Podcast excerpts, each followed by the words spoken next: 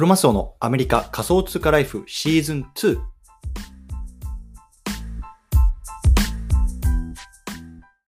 皆さんおはようございます。アメリカ西海岸在住のクロマスオです。今日は6月の23日、木曜日ですね。皆さんいかがお過ごしでしょうか今日も早速聞くだけアメリカ仮想通貨ライフ始めていきたいと思います。よろしくお願いいたします。さて、今日なんですけれども、今日はね、こうバイナンス US っていうね、仮想通貨取引所がビットコインの手数料を、取引手数料を無料にしたっていうね、ニュースについて少し解説していきたいなと思います。うん。でまあね、これ聞いてる方の中にはね、こうアメリカに住んでいて、まあ、いろんなね、こう仮想通貨取引所を触ってる方いると思うんですよね。例えばバイナンスであるとか、コインベースであるとか、ね、最近だと FTX なんかもすごい有名になってると思うんですけれども、僕もね、まあ、5、6個ぐらいね、こう仮想通貨取引所ってあのアメリカでも持ってます。うん、でそんな中でね、こう昨日のニュースなんですけれども、こうバイナンス US っていうところが、ビットコインのね、取引手数料を無料にしましたよっていうニュースを出したんですよね。うんでこれ結構大きいことだなと思っているので、まあ、これねちょっとアメリカに住んでる方向けの内容にはなってしまうんですけれどもちょっとその辺りはね今日は解説していきたいなと思いますので興味がある方は是非聞いてみてくださいというところで早速本題の方入っていきたいと思うんですけれどもまあ、本当にこれあのタイトルの通りで、ね、バイナンス US っていうね、あのところが、えっと、ビットコイン取引の手数料を無料にしました。で、あのこれビットコインを、えっと、フィアットっていう、つまりね、まあ、あのアメリカ US ドルとか、あとは USDC、USDT、あと、えっと、BUSD かな。この4つで取引の、えっと、通貨と取引する際に、まあ、取引手数料が無料になりますよってことなんですよ。で、今だとね、大体最低でも0.1%ぐらいかな、あのかかってたと思います。うんで僕はね、えっと、取引手数料を BN、バイナンスコインっていう、BNB っていうところで、やつで、えっと、てえっと、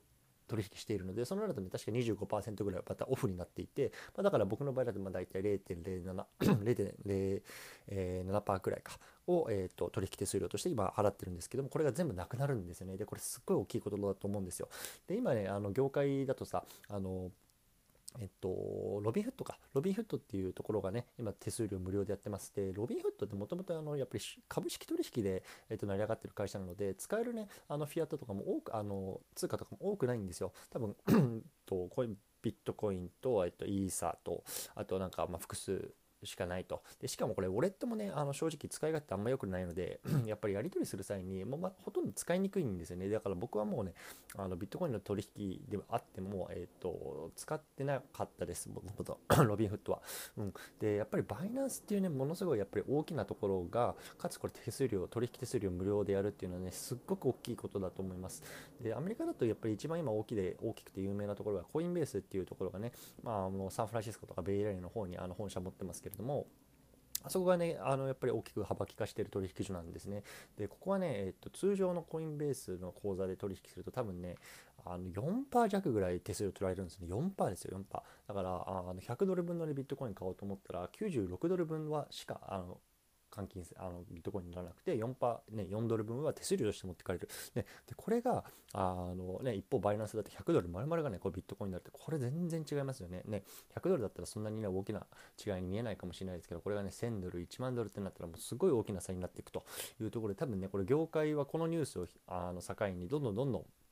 あの手数料をなくしていくっていう方向に走るんじゃないかなと思ってます。で一方でやっぱり今あのものすごくねあの市況が悪いんですよね。でコインベースなんかも今あの採用をしてる人間をねあの採用をやめる通知なんかもこう出していたりとか確か 18%15% 18%ぐらいのねこう人員を削減するとかそういうニュースも出ていてやっぱりこれから来るいわゆるリセッションねあの景気後退に向けて、まあ、各ね取引所っていうのもねかなりこう敏感にこうコスト削減とかっていうようになってるんですよ。でそんな中でやっぱりバイナンスみたいな大きな会社で体力がある会社っていうのはこうやって取引手数料を無料にしてねこう一気にこういうような市況であってもこうユーザーっていうのを囲んでいくそんな動きをしてますよね。で、あとやっぱり不穏な動きというか面白い動きをしてるのは FTX っていうところですよね。FTX はあのアフロっていうね、あのすごく若いね、サム・バックマンでしたっけ？サム・バックマンさんっていう方が CEO をやってるんですけれども、ここもね、あの今こう話題になっている、こうね、潰れそうなこういわゆるレンディングとかってやってる会社にこう資金をこう貸したりとかっていうようなね、ところ、あのことをしていたりとか、結構あのこの業界でねこうあのいわいろんなところにこう今貸しをねこう作ってあげてるような状況でかなり資金的にも体力があるところだと思うんですよね。そう。なのでやっぱりこのねある程度こうリセッションが終わってあの蓋を開けてみた時にこう勝ち組と負け組っていうのがねこう非常にくっきり現れてくると思ってます、うん。なので、まあ、そういった意味でもね、今回のこのバイナンスの、えーと、手数料を無料にするっていうのは大きなニュースなんですけれども、まあ、逆に言うとねこれについていけない会社っていうのは多分リセッション終わってからもねこう淘汰されていくねあのあんまりうまみのない会社になっていくのかなっていう気がしてます、なのでねやっぱりこういうニュースを皮切りに他のね会社がどう動いていくのか、ね、あとはその人材採用であるとかそういうところもねこう絡めて、まあ、どういうようなところが生き残っていくのかとかねあの成長していくかっていうところはねやっぱりまああの非常非常にね面白いなと思いながら見ています。うんはい、なので、まあ、ちょっと今これマクロ的な視点なんですけども、まあ、あのもっとねこうユーザー視点に下がって言うともうやっぱりねあのもう今バイナンス以外使うとこ長いかなって基本的に思ってます。僕もね、えっと、バイナンスロビンフット、FTX であとはバイナンスの、えーと、バイナンス、えー、すみませんコインベースプロっていうねあのところとあともう一個どっか持ってたんだよな、えーと、あと eToro か。eToro はね、まあ、すごく使い勝手悪いんでほとんど使ってないんですけどで、まあ、いくつかこうやってあの口座を持ってますけどやっぱりもうバイナンスでしかほとんど取引してないですね。やっぱり口座のあの手数料の安さとあとはね通貨の取引の多さとか、まあ、その辺鑑みてももうバイナンス一択かなっていう感じになってますね。うん。なので、ちょっとね、概要欄の方にね、あのバイナンスの口座の開き方ね、もうちょっとね、あのアメリカなのでこれ英語になってしまってるので、まあ、僕がねちょっと日本語でこうあの解説した記事なんかも載せておこうかなと概要欄に思います、うん、なので、まあ、まだねちょっとバイナンス使ってないんだよなとかちょっとコインベース使ってるんだけどとかっていう方ぜひねこれバイナンス見てみてください、うん、本当ねこのビットコインの手引き手数料が無料っていうのはすごい大きいことだと思います、うん。うん、そんな感じですね。